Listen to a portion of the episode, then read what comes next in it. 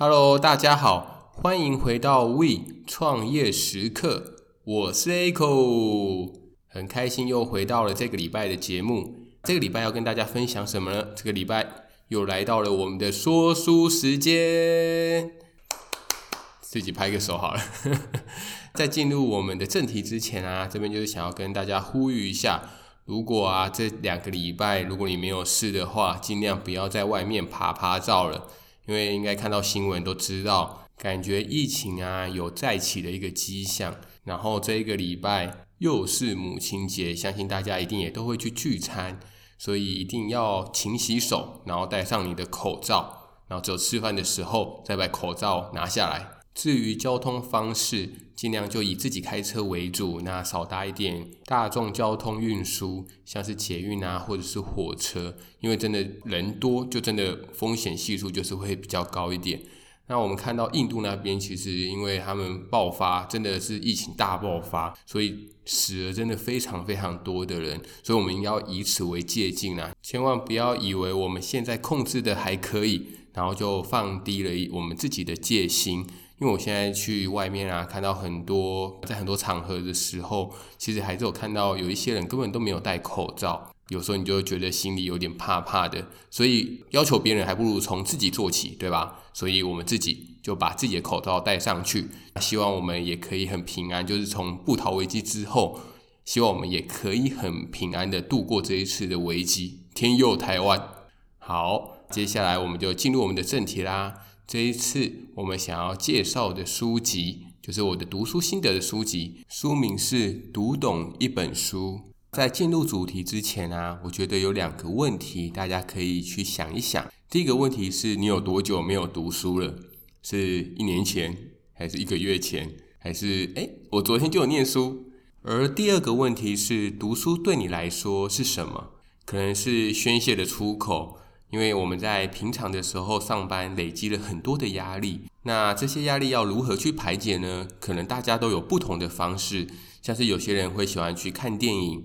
或者是有些人会喜欢听音乐、看书。其实我觉得它也是一个很好宣泄的一个出口管道。或者说你看书是为了知识的学习，可能说你有一个很明确的目的、很明确的目标，你就知道学什么。像是你可能想要学 Excel，或者是说你想要学 VBA。或者说你想要学英文都好，那因为你有很明确的目的，所以等于说你在找书的时候，你就会去偏向你想要学习的东西。还是说你看书是为了一个想象力的拓展？因为很多人看会看小说嘛，那看那些小说很多的情节，其实在现实的社会当中并不会发生，像是一些武侠小说或科幻小说，现实中并不会有轻功啊，或者是招式啊，或者什么降龙十八掌。这些都没有，但是因为我们透过看书，让它活在了我们的脑袋当中。因此，想想看，你看书是为了得到什么？那当然，这也不是会恒常性不变的啦，可能会依照你的一个生活环境，或者是你现在本身的状态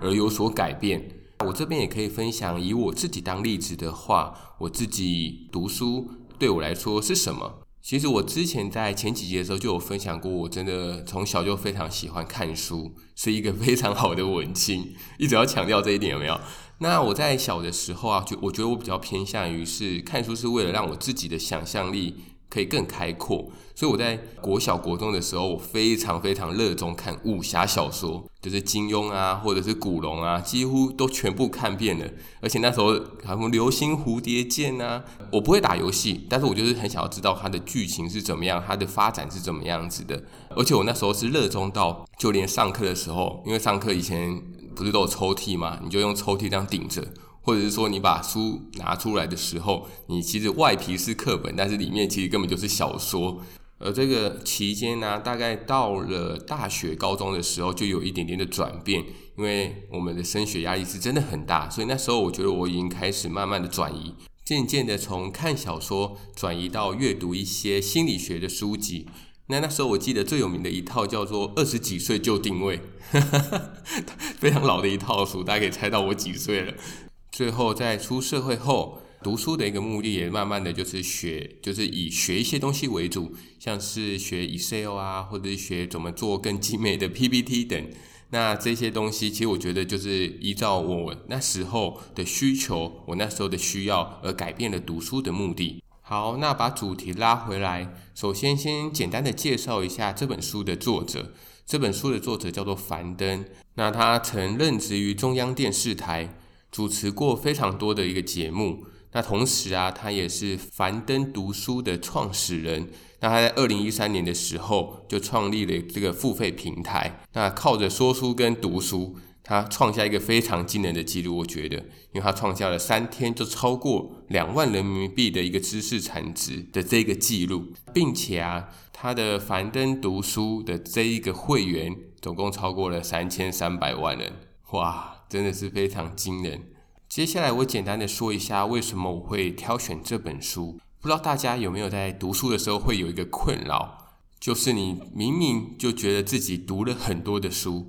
但是这些书的内容啊，过了一阵子就会忘记，甚至更扯一点，有时候会忘记自己有念过这本书。你们有时候会不会有这种感受？其实我觉得我自己啊，在很以前的时候，对于这种感受特别的强烈，因为有一阵子啊，其实我在念书的时候。念得非常的多，但是后来去回想的时候，有时候甚至回想不起来当时我念那本书当中有什么值得学习的内容。因为这件事情，所以导致说我有一阵子根本就很不喜欢看书，因为我觉得看书根本也没用，根本也记不住。但这样的想法真的是对的吗？还是说只是因为我没有用对方式去读书，也因此这样子会让自己觉得。挫折感非常的重，因为你觉得你已经花了成本，就是你的时间下去念书了，但是到头来还是一场空，根本什么东西都没有学到。那因此，我觉得我就是想要分享这本书。如果你最近或者是你近期有这种困扰，你就可以好好的听看看他的一个建议是什么，然后慢慢的去学习，慢慢去改正、修正自己的读书方式，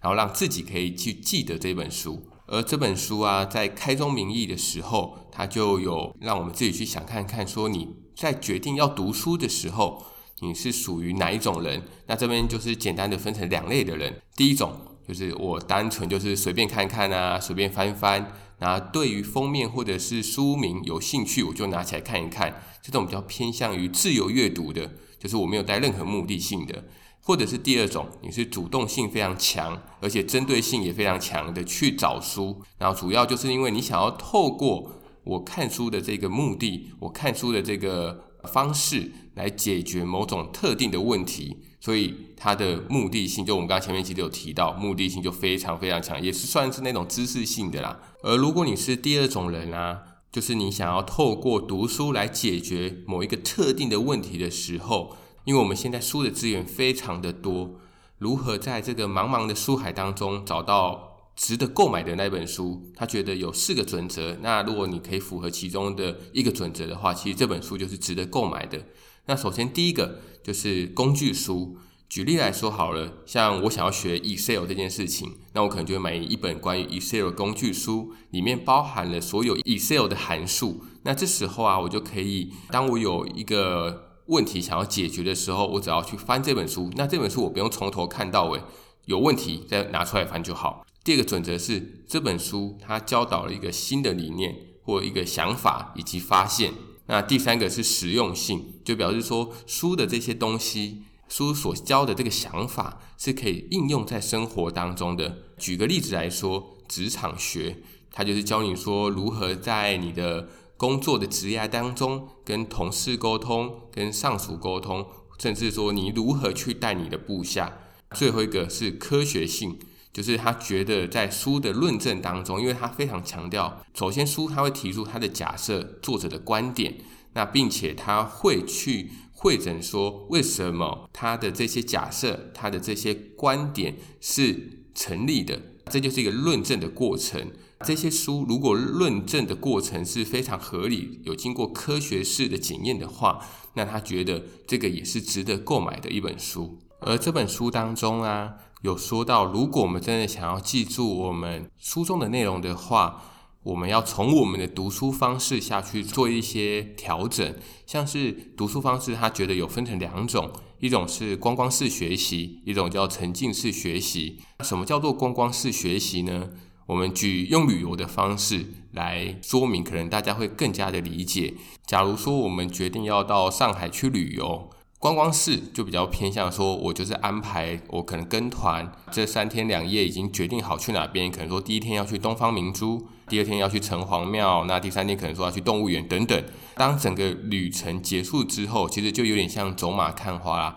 因为你根本不知道上海人他们的一个风风土民情，或者是他们喜欢做什么，那不喜欢什么。如果问你的时候，你可能一点都回答不上来。第二个是沉浸式的学习，就是假如说你决定要去上海，你想要更深入的了解上海人他们平常都在做什么，所以你可能就找了一个上海的朋友，你去投诉他们家，去住在他们家。然后去看看说他们每天三餐吃什么啊，然后去他们的公园逛逛，诶，早上的那个阿嬷他们做的广场舞，或者他们早上的运动是什么运动，或者是去跟他的一些上海，就是你透过你的朋友去跟他的朋友去交流聊天，知道说他们最近的年轻人或最近的人心里啊，可能说最流行的话题是什么，交流的回答，交流的对答，然后来知道说哦。原来上海它是这个样子，就可以增加说你对上海的了解度。所以转回读书的这件事情，其实也是一样，就是不可以就单纯的去看它文章表面上的意思是什么，而是你要去深度的去想一下，说作者想要表达这段话的原因是什么。当你有去做这个推论的动作的时候，你就会更轻易的去记得这本书的内容。然后这本书其实有提到啊，如果你想要很深刻的去记得你所念的这本书的内容的话，那最好的方式就是你去把它讲出来。因为当你有讲的这个过程，就是不管你是你对你自己讲也好，或者是你对一个朋友讲也好，那因为透过了讲的这个过程，其实就是一个从外显到内化的过程，所以他非常的推荐使用说的这个方式，然后让。这本书的一个精华能够进到你自己的脑袋当中，所以接下来就是要介绍，如果你要讲书，你要表达出来的时候，你必备的五种能力。那首先第一个就是你的逻辑思维能力。那在逻辑思维能力当中，他介绍了两种的逻辑思考方式。那第一种叫做归纳法。举例来说，太阳都从东边升起，所以我们知道明天太阳一定还是会从东边升起。那这种就是叫做归纳法，它就是把所有的准则归纳在一起，然后来推论。那第二种叫做演绎法，那演绎法的话，它就举例来说好了，它就说人都会死，牛顿是人，所以牛顿会死。那以这种推论的方式，就叫做演绎法。第二种能力叫做大局观，不要看太枝微末节的细节，而是要看整本书的一个大框架。举例来说。我们要去思考看看，说这本书它想要解决什么样的问题？那它提出了什么样的假设？用什么样的一个资料来验证这个假设是不是合理？那如果假设合理的话，它推论的过程是不是已经具备了足够的证据？我是不是可以从这个结论当中学到东西？它是一系列的一个过程，而不是只是单独像刚刚我前面有提到的，单独只是解释这个字字面上的一个意思。再来第三种能力，第三种能力是语言能力，而语言能力不是代表说你会讲外国，呃，可能说你会讲英文或讲西班牙文，它指的就是你的表达能力。那在表达能力当中，他觉得有三种非常重要，第一个是简洁。那简洁的意思就是说，如果可以用一句话就达到你想要讲的中心的思想的话，那就不要用三句话来解释。第二个就是很重要的幽默感，不可以在讲书的时候好像在背稿一样，然后让人家觉得就很像一台机器人在说书这样子。在第三个是说服力，那说服力其实就会牵扯到我们刚刚的上一个，就是大局观，因为你就是要去验证、去论证作者的这个假设是不是正确的，而且你应该也要有你自己的思考方式、思考逻辑，觉得诶，可能这本书当中有哪些你觉得是合理的，有哪些是你觉得不合理的地方。那再来是第四个，如果你想要说好书的话，第四种能力叫做同理心。那同理心的部分就是你要站在听众的角度来思考，说，诶，他在听你讲这一段话的时候，他是不是会有疑问？因为我们听到有一些很厉害的主持人啊，可能说他在叙述一个东西的时候，他知道他自己念到这边的时候有问题，所以他就会说：“诶，那你们这边是不是会有问题？”所以他就解释了这个问题。如果我是听众的话，我当然会觉得说：“哇，你怎么知道我在想什么？”然后你就觉得非常的有共感。最后第五个就是你的热情，就是你必须要真的很喜欢这件事情。其实我觉得热情类的东西是可以听得出来的啊，而且它非常的重要，它是可以传染给正在听的人。除了以上作者所提到的五点之外啊，其实我觉得我自己想要再补充另外的额外的一点，是我觉得在读书或者是在说书的时候，我觉得是可以拿出来去思考的，就是要去注意书的一个时空背景，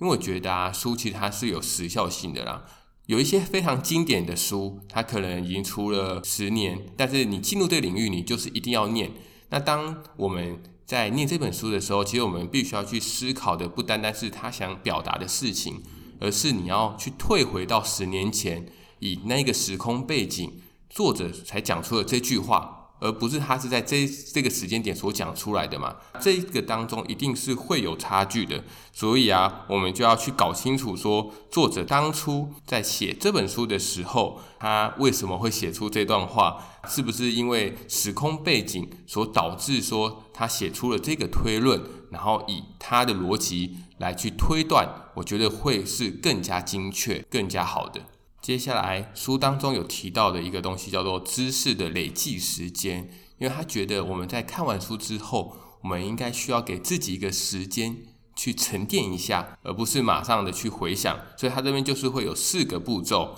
让我们可以更累积我们自己的一个知识。那首先第一点，他觉得在阅读的时候，我们就专心阅读，那少去画重点。我觉得应该是以前我们在念书的时候的一个。共业吗？因为我们呃，像以前我在念书的时候，我就很喜欢用荧光笔去把自己的书画的绿绿的，画的黄黄的，好像自己很认真这样子。但他觉得这个方式其实会去阻碍你的一个吸收能力。第二个就是你在念完之后，你需要给自己一个时间去好好的沉淀一下，就有点像是不知道大家有没有看过那个李连杰演的那个张无忌，有没有？在学太极拳的时候。给自己一点时间，把招式全部都先忘干净。那再来第三个是你要挑战，就是当你沉淀完一段时间之后，你要去挑战你的大脑，然后去回忆你整本书。所以这时候你就可以用心智图来去辅佐你去做这个回忆的过程。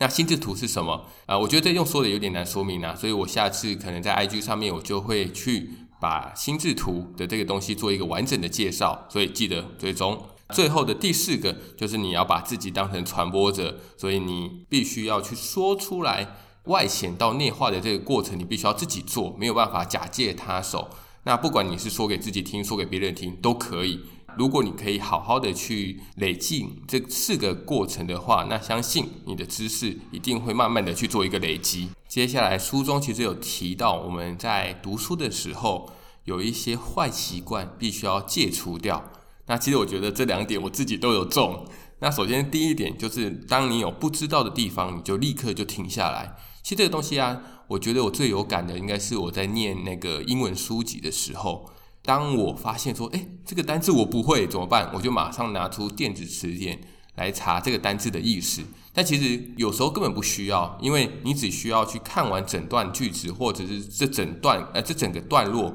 你就会。自己去推断出那个单字是什么意思，你大概可以推断得出来。所以尽量就是把整段文章看完之后，如果真的不知道，那你再回去查，而不是你看到不知道，你马上就停下来。其实是一个不好的习惯。在第二个就是你一边看书一边划手机，哇，根本真的全中诶，我这我也很长啊，就是我在看书看，可能看个三四页之后，我就啊。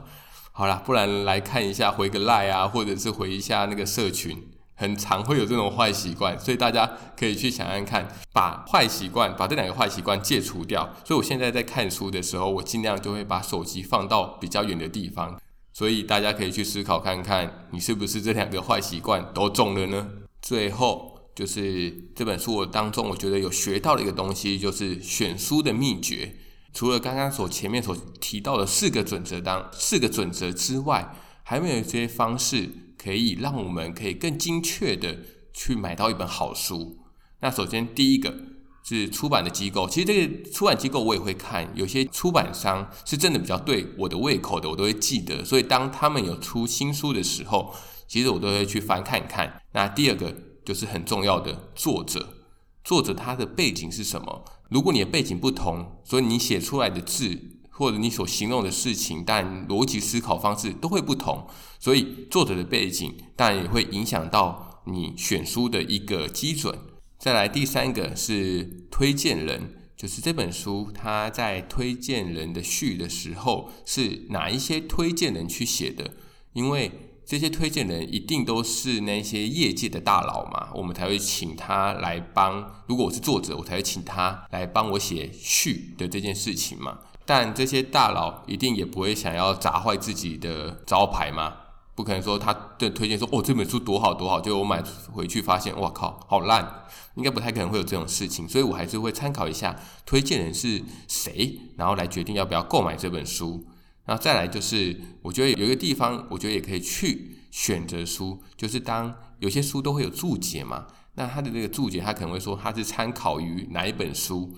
那这时候如果你是对同一个领域有兴趣的话，那你就可以往回去溯源说，诶。他是参考这本书的，那他逻辑是这样子，所以我就往回去来看他所引用的那本书。再来就是最后一个，我觉得是很重要的，就是书的印刷品质啊。其实我以前在翻书的时候，我很会看它的排版，就是我的阅读方式到底我觉得 O 不 OK。其实我很不喜欢买横式阅读的书。我几乎都是买直式，就是直列式的这种书，我会觉得我在阅读起来比较没有障碍。不知道你在选书的当中有没有什么样的秘诀？如果你有其他选书的秘诀的话，那也欢迎你跟我分享，说你平常在选书的时候是怎么样去选的哦。好啦，那以上就是我们本周的说书时间，那希望大家会喜欢。同样的老话一句，如果你觉得本集的内容你喜欢，你也有刚好有喜欢念书，这次不是创业了，刚好有喜欢读书的朋友，那也欢迎把我们这一集分享给你喜欢看书的朋友哦。同样的，如果你是新听众，然后还没有追踪 IG 或者是 FB 的话，也欢迎马上帮我追踪追起来，让我赶快迈向破两百的这个大关。下周再见喽，拜拜。